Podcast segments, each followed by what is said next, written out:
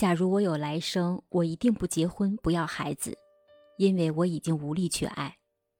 你好呀，听声如见，我是新颖。刚才这句话是我的一位好朋友和我说的。你听到这句话，是不是也会感到一阵不安呢？是不是也一定会猜到，能说出这样话的女人，内心一定是经历了很多的痛苦，情感世界一定是灰色的吧？小倩今年和我同岁，有一个聪明可爱的儿子。她和老公是在一次朋友聚会认识的。小倩因为原生家庭的原因，她一直恐婚，所以一直到大学毕业呢都没有谈过恋爱。老公可以说是她的初恋了。和老公认识的起初，自己也没有想过要结婚。但是在交往的过程当中，这个男人给了她从来没有过的安全感。在生活里，他很会照顾小倩，不仅仅可以包揽全部的家务，在事业上也很有上进心。两个人恋爱一年多，这个男人给她的都是幸福和对未来的憧憬与承诺。这样的温暖打破了小倩对婚姻的防线。小倩可以说，她卸掉了身上所有的盔甲，心甘情愿地走进了婚姻的殿堂。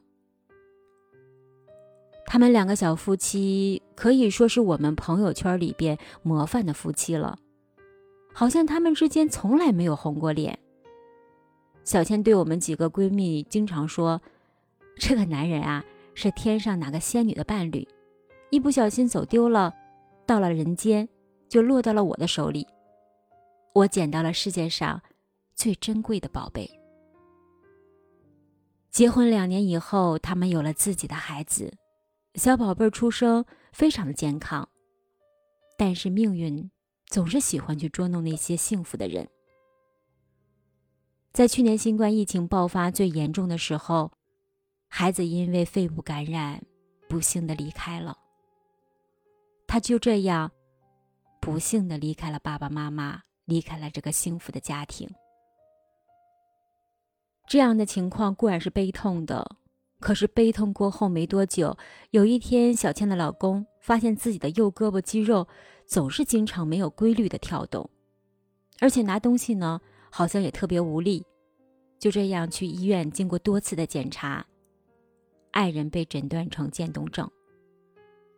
一个幸福的家庭骤然间崩塌。曾经被我们羡慕的幸福中的女人，现在大家提起来都感到特别心痛。但是每一次我们试图去安慰小倩的时候，小倩总会说出那句话：“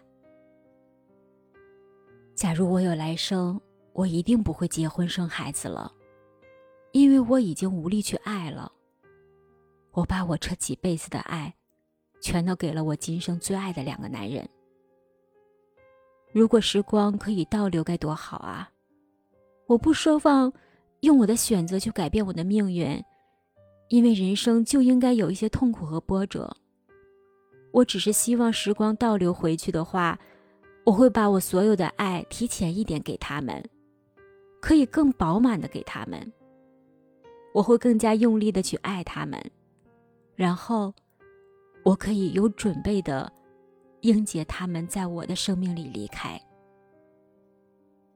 每次听到小倩重复说这些话的时候，我佩服这个姑娘面对生活和命运的勇气，我欣赏她的勇敢，我也更羡慕她所拥有的爱。